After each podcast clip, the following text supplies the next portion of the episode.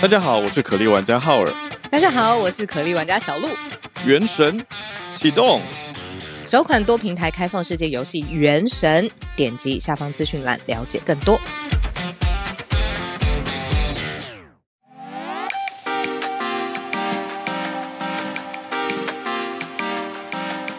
Hello，大家好，我是浩尔，嗨，大家好，我是小鹿。欢迎收听全球串联早安新闻的专题节目。我们今天要来聊的是跟每一个人都有关系的生活当中的法律。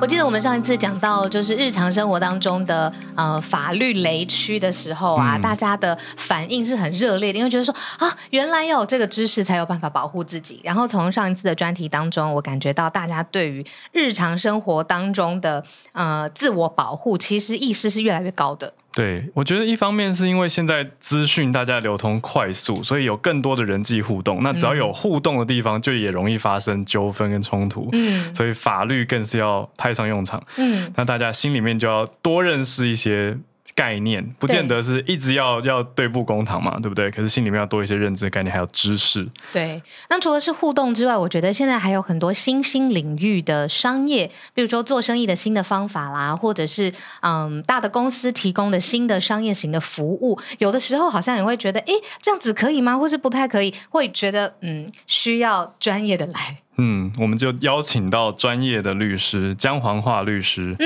嗯。别来到我们的节目上来跟大家分享一下一些该注意的细节。今天在我们身边的姜华华律师呢，是我们专题的这一集的嘉宾哦。那先请姜律师跟大家打声招呼。嗨，各位听众，大家好，我是姜文华律师。哎，律师在九十八年的时候呢，获得律师呃高考及格，然后现在是结冰国际法律事务所主持律师。他的专长是民法、刑法、商务诉讼、公平交易法、商标、专利、著作权等等哦，呃，非常非常有经验。之外呢，在各大的媒体啊或是节目上面，也常常可以看到他的见解。嗯，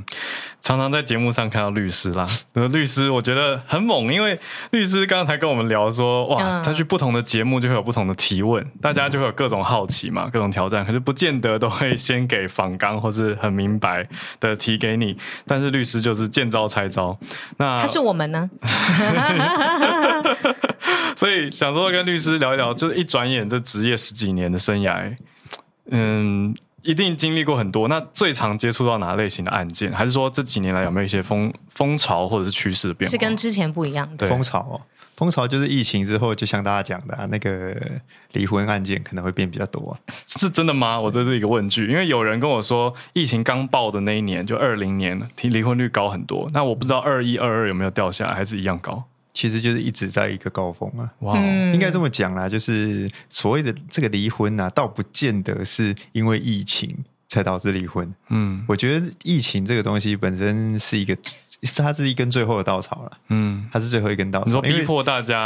大眼对瞪小疫情眼，是最后一根，对对对，因为嗯那个时候疫情刚开始的时候，大家不是 work from home 吗？对，然后就有那种可能是夫妻两个每天这样子，你对我，我对你，两大眼瞪大小对着眼，相爱相看两厌。嗯然后后来就说什么啊离婚啊干嘛？那可能就开始有那种可能家暴啊啦，或者什么奇奇怪怪的东西这哦样。哎、我们今天其实准备了几题是要跟张律师聊的，不过从离婚这一题开始，嗯我也觉得蛮酷。呃，离婚案件当中啊，你碰过最核心的，或一直一直会出现，大家一定要保护自己的是什么？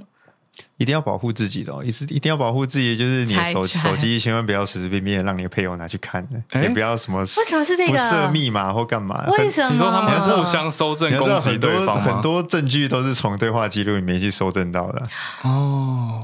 这是什么？他在暗黑学教我们，如果你接下来要走，嗯，走上这条离路，婚这一条路的话，先把手机守护好。密码就不要再设太太的生日了。对对对对，你就是我们遇过那种很多啊，就是要么就是不设密码啦，不然就是密码就是告诉自己的配偶。但是当你后面想要开始做坏事的时候，请你把密码设回去了。这个好大人的一 集哦，因为我知道有一些嗯配偶之间的习惯，就是我为了要给你安全感，对我所有的密码你都可以知道，包括你要去登入什么账户的密码，你都可以有。就是你的意思是，到了离婚之后，这一步反而会伤害到自己。没有啊，就是当然了，你如果今天不要去做一些可能出轨或是其他可能会有害你们婚姻的行为的话，你把你的密码啦，什么东西都给你的配偶，那其实是没有什么问题的啊、嗯，嗯但是嗯通常都是一刚开始夫妻好的时候，什么东西都给你嘛。嗯但是后来可能其中一方开始作怪的时候，嗯其中一方开始作怪，他可能就忘了把密码设回去嘛。哦，我懂法意律思怎么了？定义感情关系中、婚姻关系中的出轨？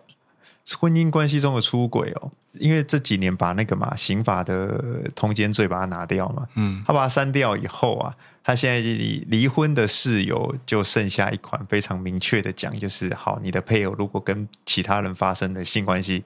这就是你可以拿来主张要离婚的理由。但是这个这是所谓的侵害配偶权吗？诶，侵害配偶权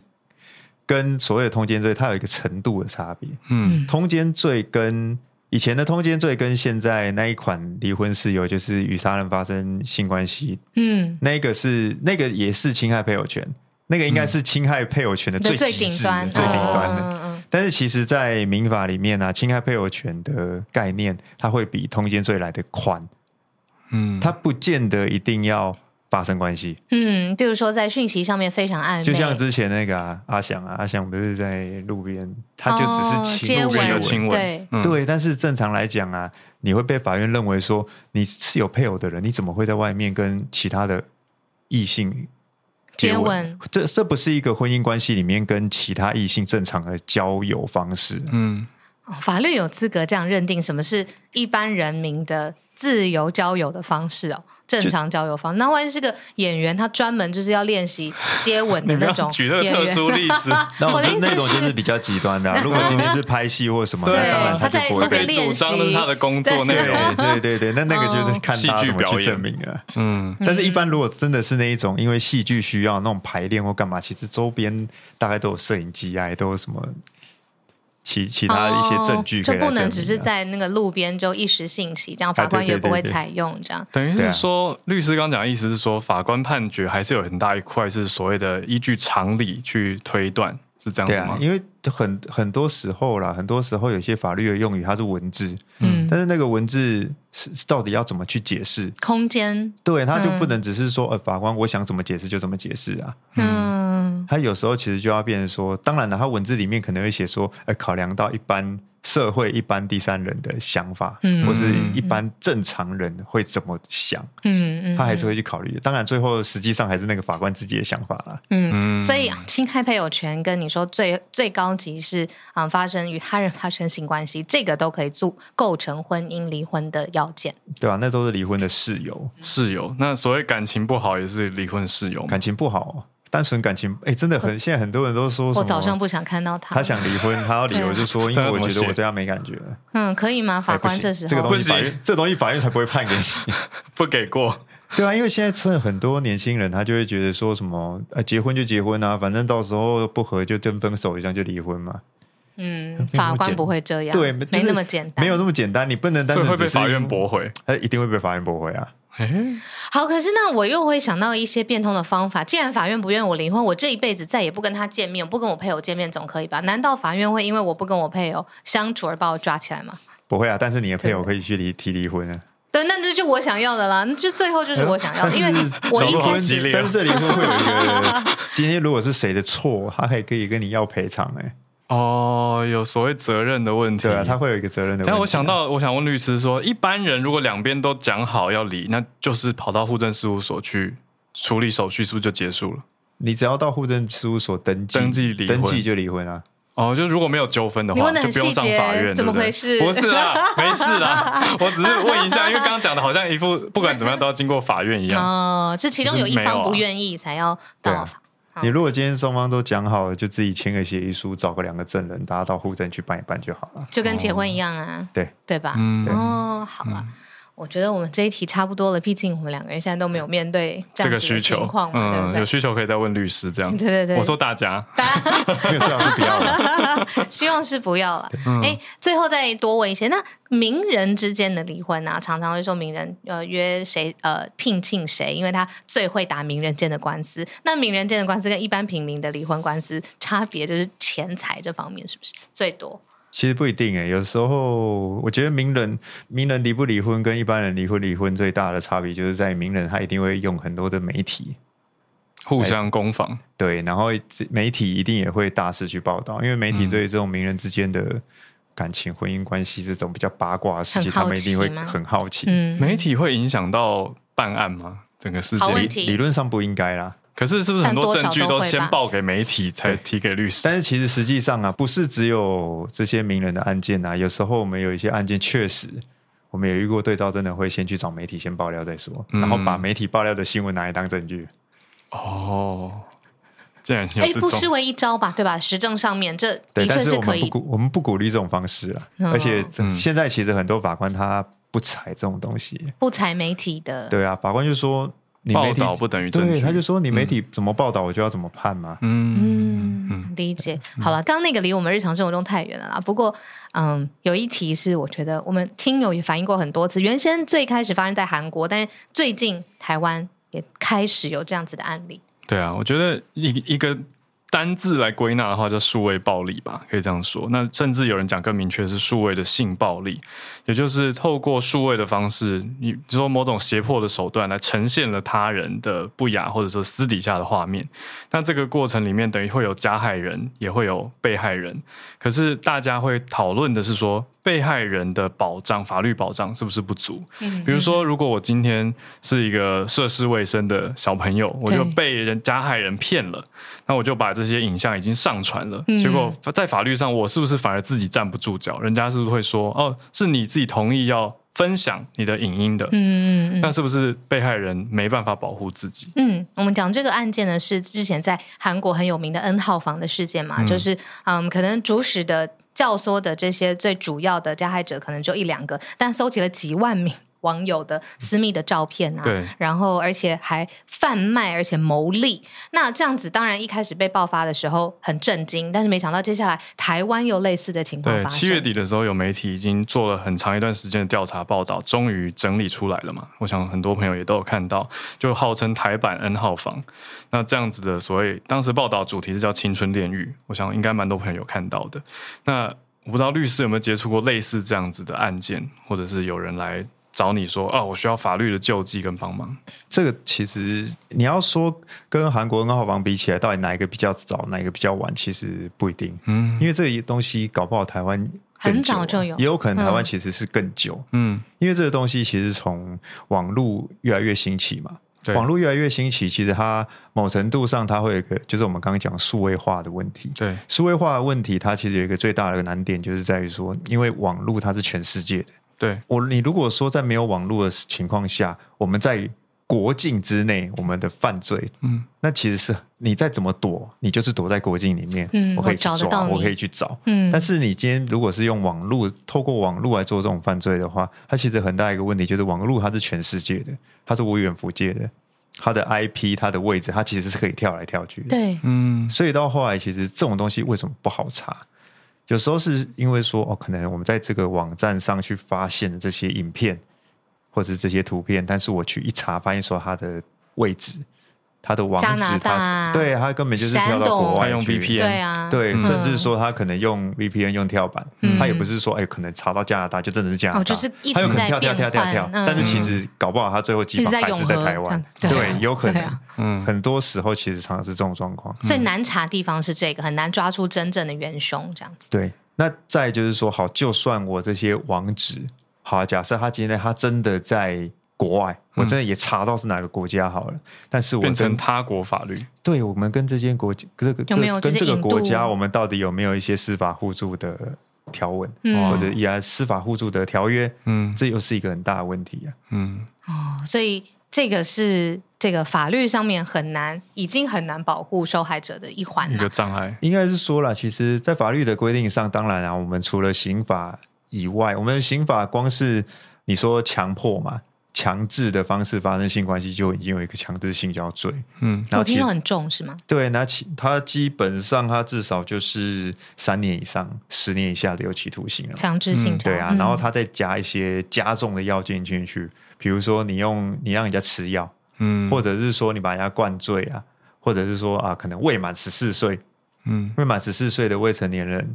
是受害者的话，我就在另外加重，我就加重到七年以上，甚至最终可能就用无期无期无期徒刑的方式。嗯，嗯，但这是实体日常会发生的嘛，对不这对？这是其实日常就会发生。对，，我的意思是，如果它整个类似的概念放在网络上面，它的刑责也是一样的嘛？它类似的概念放到网络上面，其实它目前性质还是一样的。嗯那只是说，就像我们刚刚讲，放到网络上面有一个很大的问题，就是难查，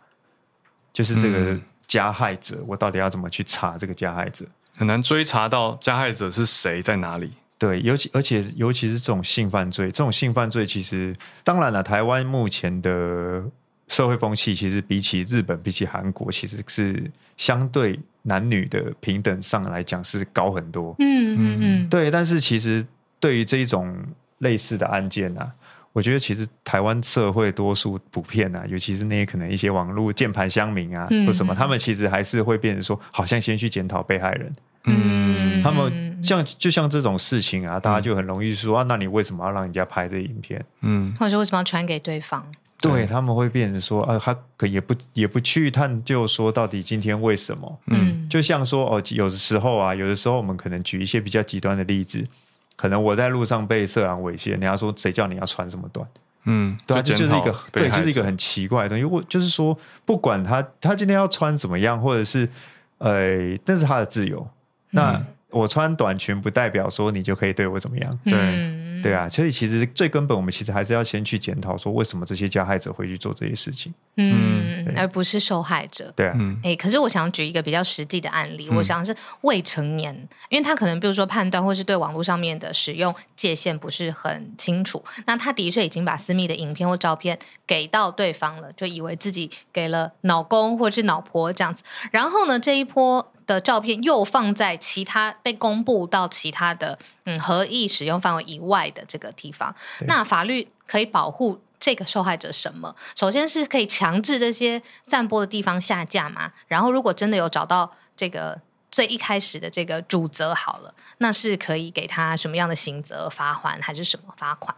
因为以台湾，台湾现在除了刑法里以外啊，针对未成年人的部分，另外要有设一个儿童及少年，他特别把它取名叫性剥削防治条例。嗯所以，尤其是针对这一种性犯罪的方式，因为其实基本上未成年啊，未成年人，你还没有满十八岁，我不管你同不同意了，都是犯罪了。嗯因为其实未成年人他还没有十八岁啊，等于说他其其实刑法就是现现在目前的法律就是预设你的心智发展不是那么的成熟，嗯你的同意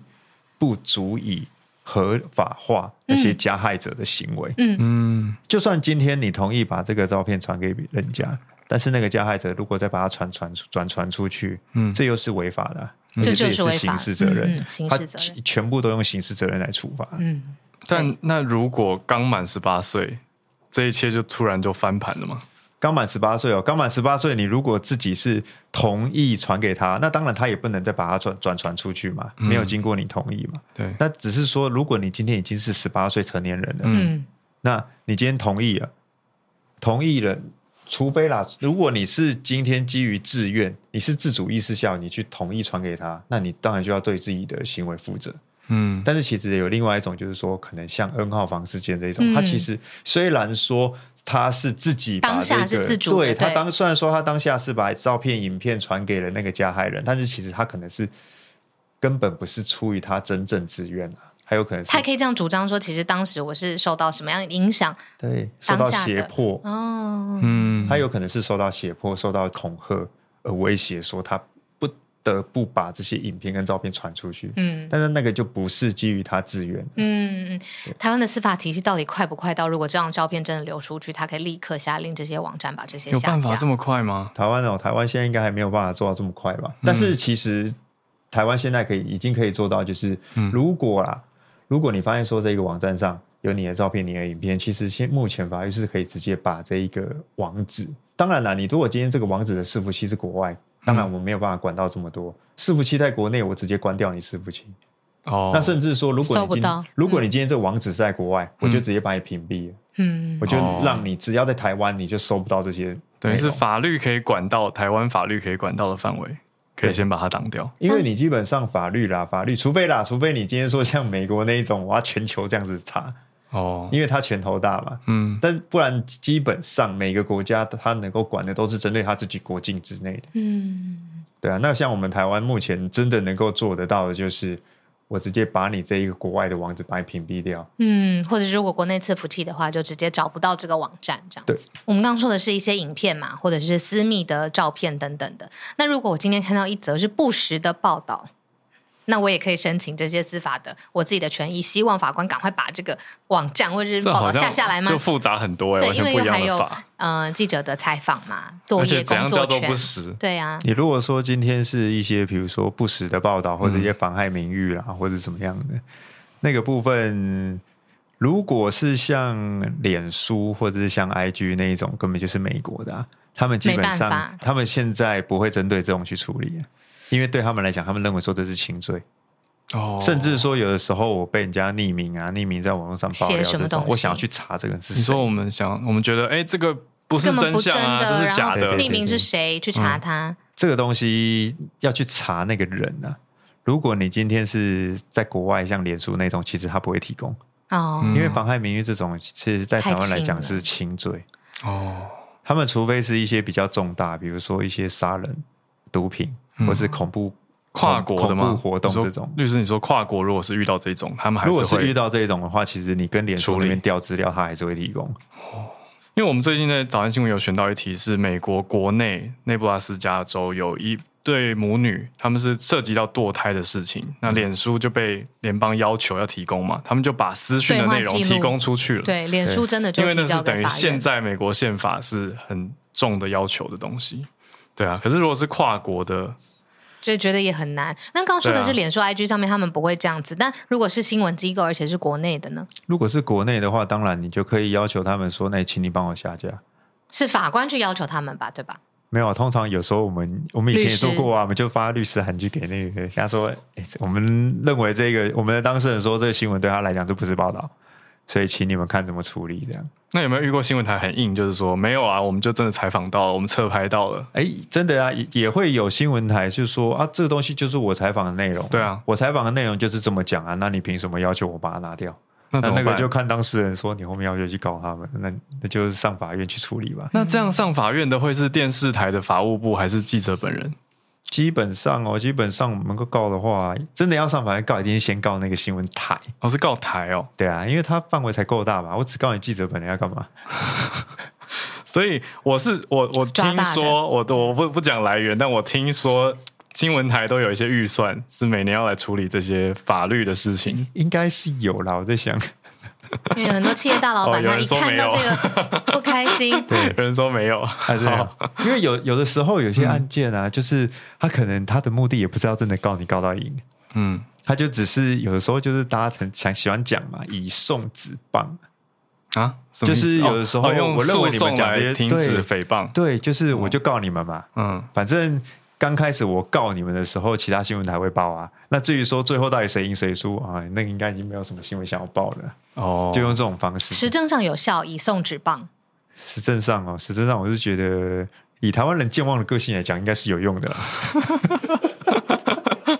好吧，好吧就是短期内先止血就对了，对啊就我大力一轰，就是我要告电视台，然后各家就啊不报了不报了这样，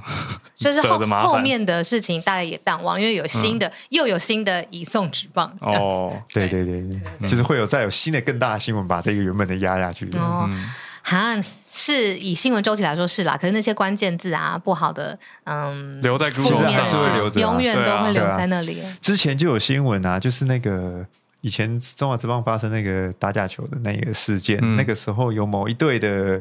老板嘛，嗯，他之前就是提诉讼啊，他提诉讼要求说，比如说像 Google 啊，你必须把这些不利于我的新闻把它拿掉。结果呢？结果那他好像是他那个时候是引用欧盟欧盟的一个欧洲法法律院有一个被 GDPR 哦被遗遗忘权，权对他那个时候就是用被被遗忘权去但提，那是欧盟的法律啊，对啊我们其可实以会管到塞啊 Google 吗？台湾哦，台湾的范围是，如果有些真的是不实的，嗯不实的，法院其实是会判决要他要求他拿掉。嗯那真的是对他来讲是不实报道。但是伤害如果真的是呃那个时候真的，比如说你被判无罪，我就一样写新闻啊，只是我最后就写说啊你被判无罪，嗯那这个就是基于事实报道，那对法院不会不会要求理说拿解掉嗯理。解。嗯哦，对，所以其实台湾的法院虽然说那个案件最后有判决几个网站必须拿掉，嗯但是其实台湾不是引不是引用欧洲那个被遗忘权啊，嗯，它其实还是用这个真实报道跟不实报道去区分的、嗯嗯嗯，哎、有诉讼或有官司出现在搜寻引擎上面，就算最后的新闻报道是写无罪，那个对伤害是看起来就是有纠纷的人。对对，对，这个人哎、可疑这样子。哇，好，我们要问律师一个另外一题，听友很关注的，听友在节目上有提出说，他认识不少香港人，因为蛮多人在讲说，哎，香港现在有一些人会移民到台湾嘛，可是来了台湾以后，却发现说有遇到重重的困难，比如说他必须要去取得一定的认证，结果。因为他有一个学历或认证，结果要为了拿到这个认证或学历，他又需要有先先有另外一个条件，等于是他陷入一个无法取得台湾身份的回圈。所以在这样的情况下，他们反而变得二度移民，反而再嗯移到澳洲或者是英国这些其他地方。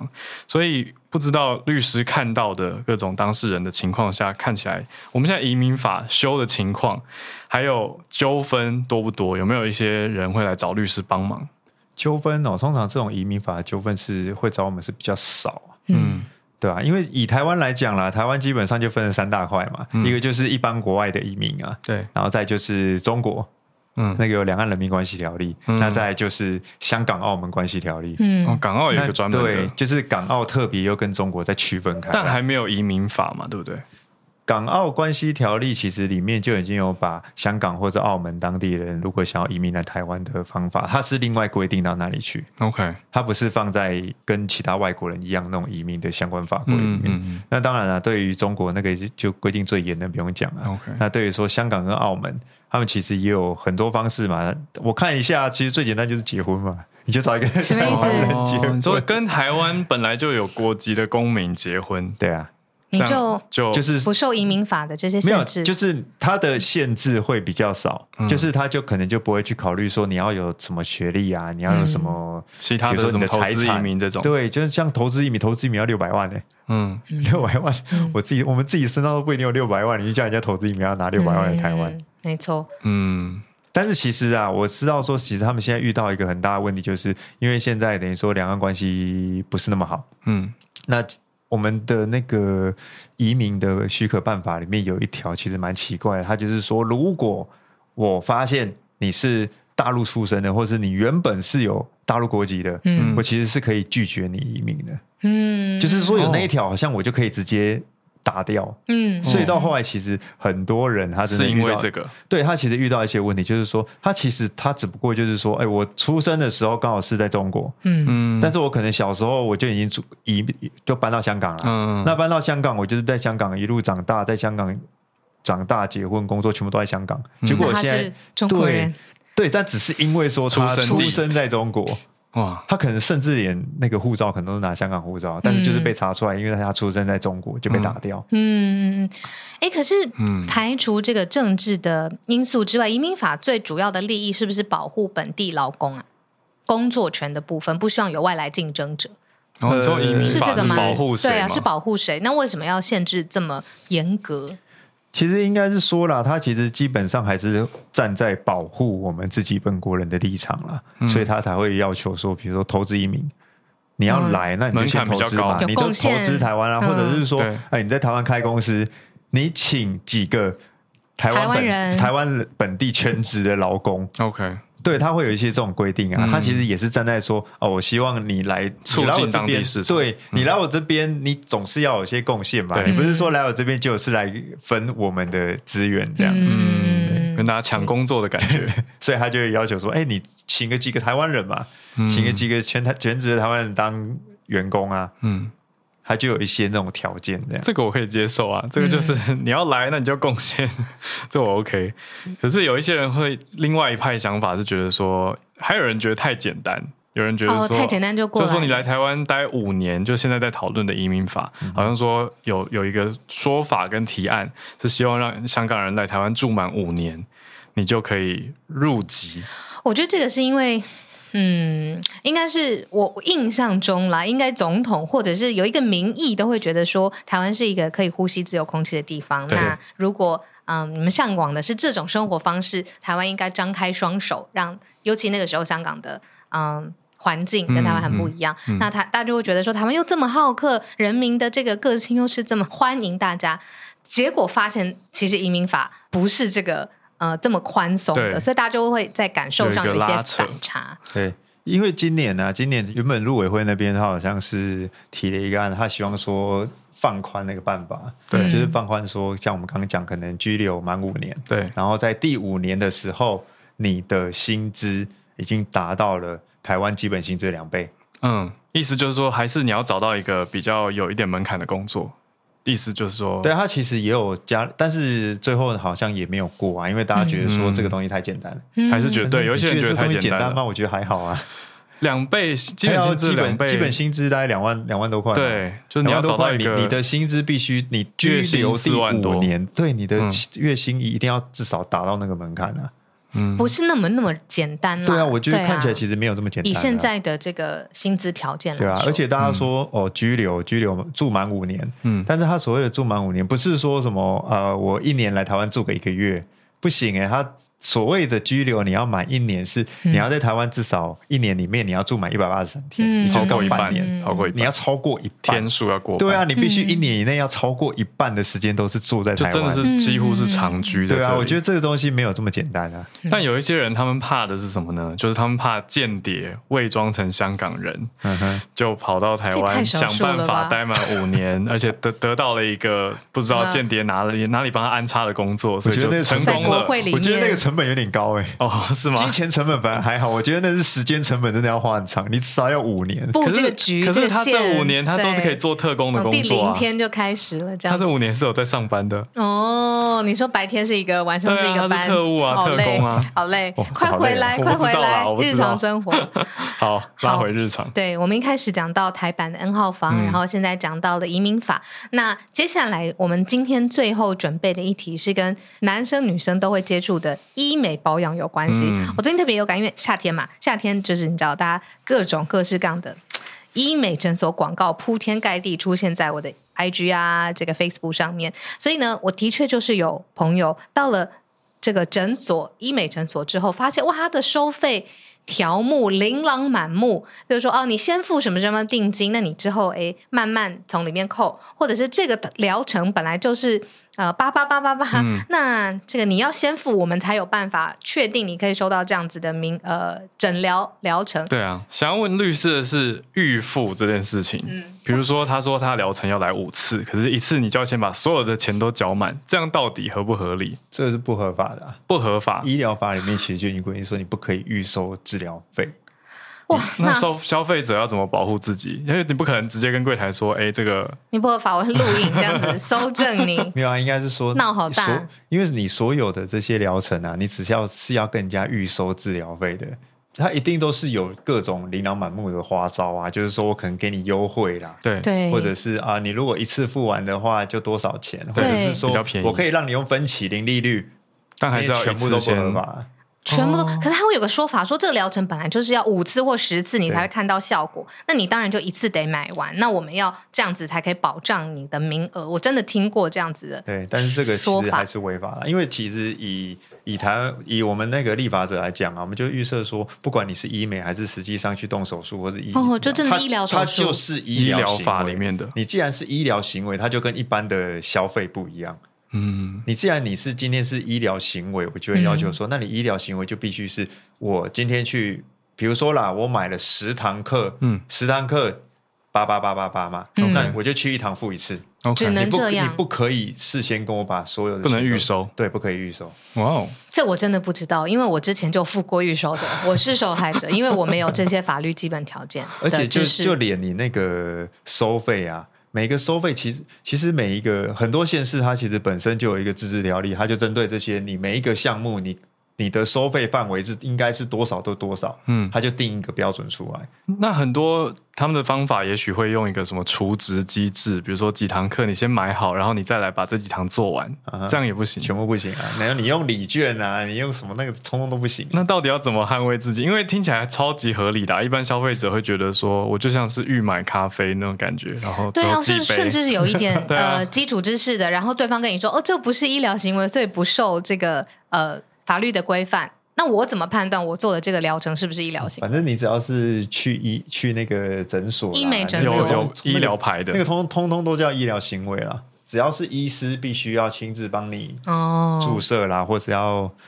那个医打师做打针，或者要动手镭术，射或这者种动手术什么，那个全部都是医疗行为啊。嗯， SPA 馆就没有这种嘛，对不对？做 SPA 按摩啊什么哦，十八按摩那经个就络不是这种。，对，那个那个只是单纯的按摩，那个不是医疗行为。哦，OK，对啊，像所以像台湾那个医疗法嘛，医疗法我们就他就不会去限制到那些什么 SPA 啦，嗯或者那种按摩那一种。嗯我还是没有问到我要的答案。我的意思是说，那难道我要现场跟他坚持说不行？我就是付我这一次的钱，你可以现场跟他讲啊，你就要说那个，比如说八八八八八，就我还是要这个优惠，可是啊我只对啊，付我就是这要一次这的个优惠啊，你再我也反买这优惠你啊再，你再拒绝我就录影 了。等于 是是不用那么凶啦，我是说，是可以跟对方说好，说我们还是签一个类似合约，等于是这个保价障格我，这个保价格险啊一定点下来还。是要有一个合约啊。但是我每次只要付单次才是比较合理的做法。对啊，这负担是才是不用合理的啊预付。对啊，嗯，哎、我岔出来讲一个，刚刚说签个合约，我觉得律师一般人对合约的概念是很严重的，你知道十条，然后每一条要附条文，然后要什么大小章各种，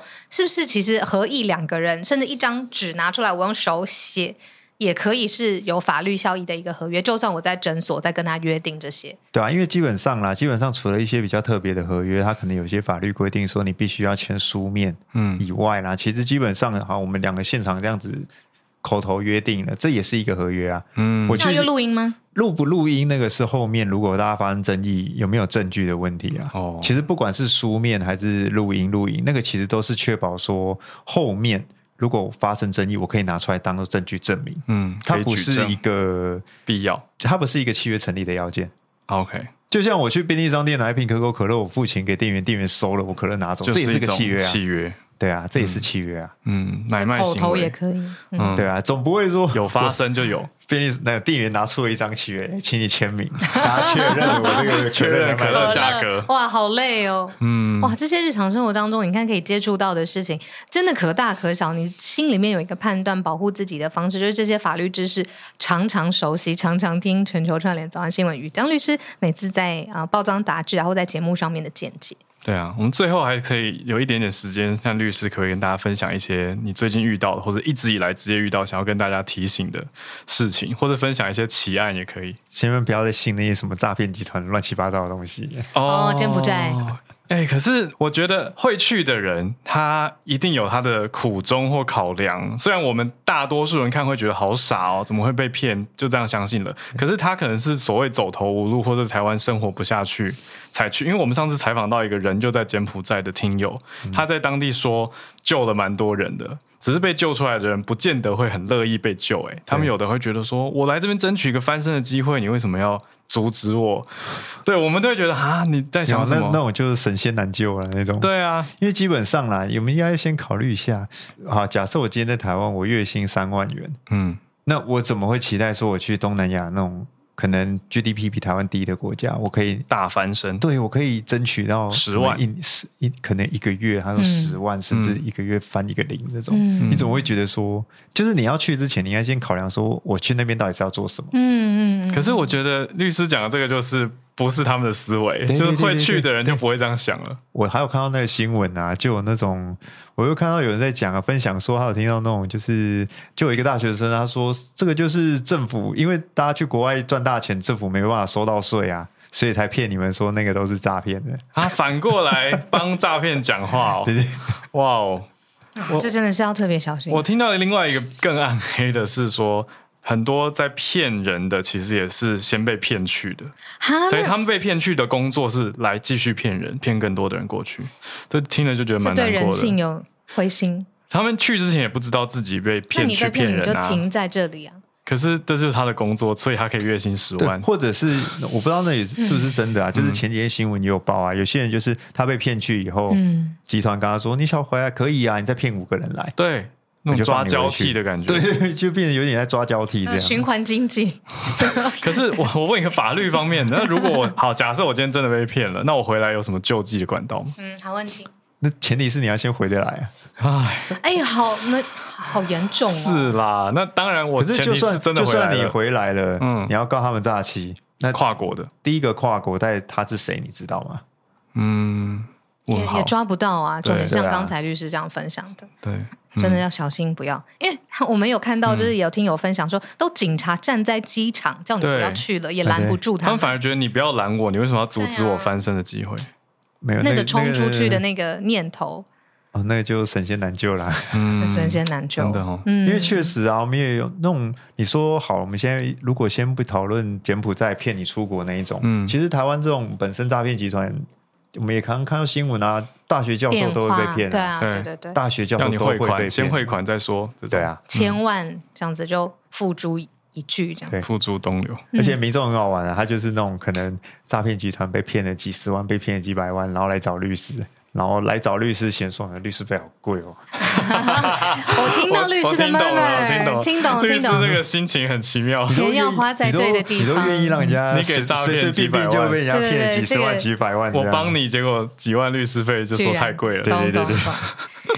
最后一点点时间，我们最后聊聊国民法官。这个最近常常也是打到我这个脸书啊、照片啊，然后设计的很漂亮啊，对，就是但为什么张律师好像有不同用的律师想法？观点国民法官啊，法院国民法官只是他应该建立在一个前提，就是民众大家其实是有最基本、最基本的法律常识、法律知识，有点你要有最基本的难概念啊。嗯但是在你今天如果这种呃法律知识这种还不是很普及，像我们有时候小学每次上那种什么公民与道德。嗯，公民与道德那种根本大家都觉得那不重要啊，每次其他可能比较重要，老师把它借去考其他东西。嗯，如果你现在还是一直这种方式的话，那其实大家本身的法律知识就不够，你还要把他们抓去当国民法官。嗯那，他的意思就是，你可以用常理去判断，或日常生活中累积的经验去判断这个人到底有没有犯法，但这是样子有不成些立。有些法律上的东西，不是你用常理去判断的，有一些专业面的东西。对啊，，它还是有一些传绵面的东西。那我觉得跟律师讨论一下好了。我们对国民法官的想象会比较像美国电影影集里面看到的陪审团，对，然后实大际家上会一起像讨吗论。？对啊但，是我觉我觉得台湾的国民法官其实比较像日本的日本的参审制，这个我们很不熟。是什？么？因为像那个我们国民，然后像美国啦，他可能不管是大陪审团、小陪审团，他可能就是十到十二个人，嗯全部都是民众，然后对他们去决定这个人到底有没有罪，对然后再让法官去判刑度或怎么样。对，但是在台湾呢、啊，台湾这种国民法官其实是我们可能选了六个国民法官出来，嗯然后跟三个法官一起组成一个九个人的合哦议，这庭，么多法官也在九里个人面，去投票决定。所以也会一起量刑。呃，对他们就是一起决定嗯，罪名，然后跟量刑。那个其实比反而比较靠比较偏向日本的参审制啊，因为其参审实制一样就是日本嗯选六个参审员出来，嗯跟三个法官大家一起下去投票啊、嗯，那他他其实还是会有一些限制啦，比如说哦、今天那个九个人下去投嘛，那可能五比四、嗯，五比四，那就是基原则上就是采多数决这边决定嘛。嗯那但是他会要求说，你这五个多数决里面至少要一个法官，嗯你不能说五个全部都是国民法官，嗯然后结果三个法官通通都站在少数的那一方，嗯，他还是有一些限制的。嗯，可是会有这样的考量，是不是因为就我的认知，中华民国的法律也是大陆法系，是吗？我们跟日本跟德国是不是法系比较接近，我觉得跟英有美比可较不一能，样我？觉得有可能是这个哦考虑，嗯因为像台湾，台湾是商业系统才是比较英国跟美国那一套，哦，对我们的形式方面，其实还是比较偏大陆法系，就是德国、日本这一、嗯，这一样的。了解，我们今天好丰富，对从一开始，嗯，最新介绍一个新的题目，从 离婚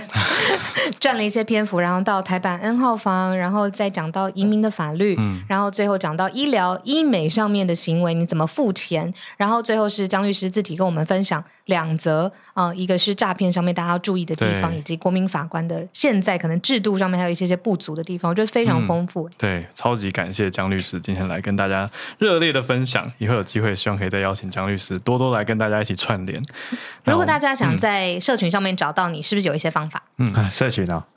你可以打我的名字吧。哎，如果觉得很难记，你就记讲讲谎话律师就好了。讲谎我话的律讲律师。师，好吧，好需要哦，好需 要，救我，救我！迈阿内，这迈阿 样。内，不要这样。好，今天非常谢谢江律师来跟大家分享，谢谢。